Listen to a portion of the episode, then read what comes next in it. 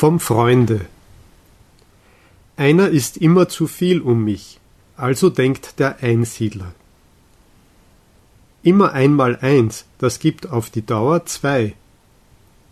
Ich und mich sind immer zu eifrig im Gespräche.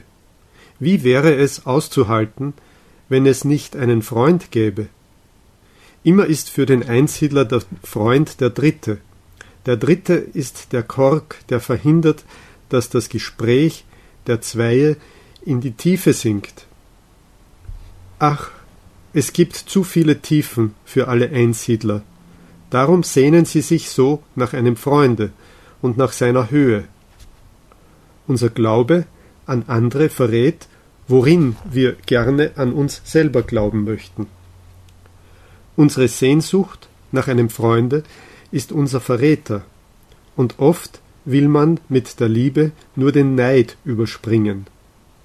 Und oft greift man an und macht sich einen Feind, um zu verbergen, dass man angreifbar ist. Sei wenigstens mein Feind, so spricht die wahre Ehrfurcht, die nicht um Freundschaft zu bitten wagt.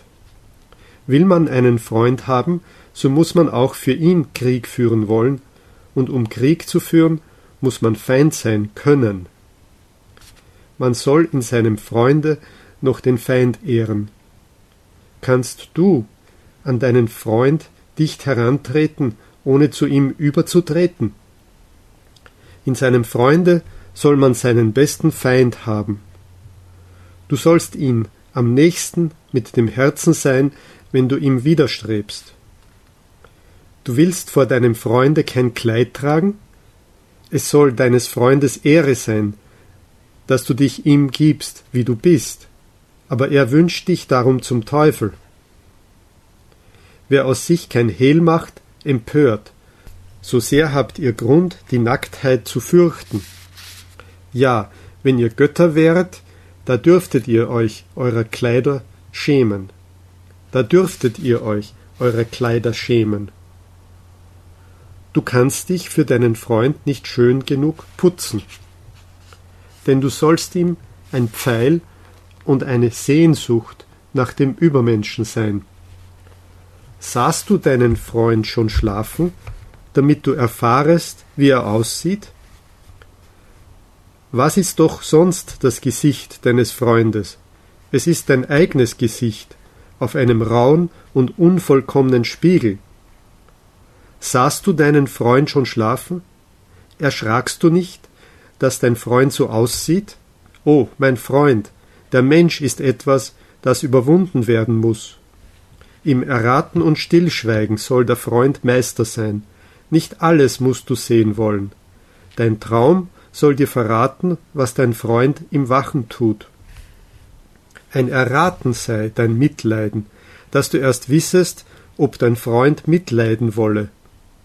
Vielleicht liebt er an dir das ungebrochene Auge, und den Blick der Ewigkeit. Das Mitleiden mit dem Freunde berge sich unter einer harten Schale, an ihm sollst du dir einen Zahn ausbeißen, so wird es seine Feinheit und Süße haben. Bist du reine Luft und Einsamkeit und Brot und Arznei deinem Freunde?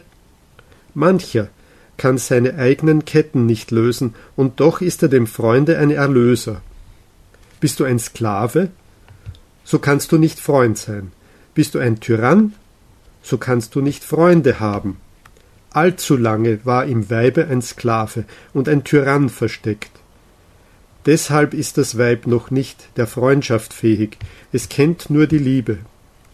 In der Liebe des Weibes ist Ungerechtigkeit und Blindheit gegen alles, was es nicht liebt, und auch in der wissenden Liebe des Weibes ist immer noch Überfall und Blitz und Nacht neben dem Lichte. Noch ist das Weib nicht der Freundschaft fähig.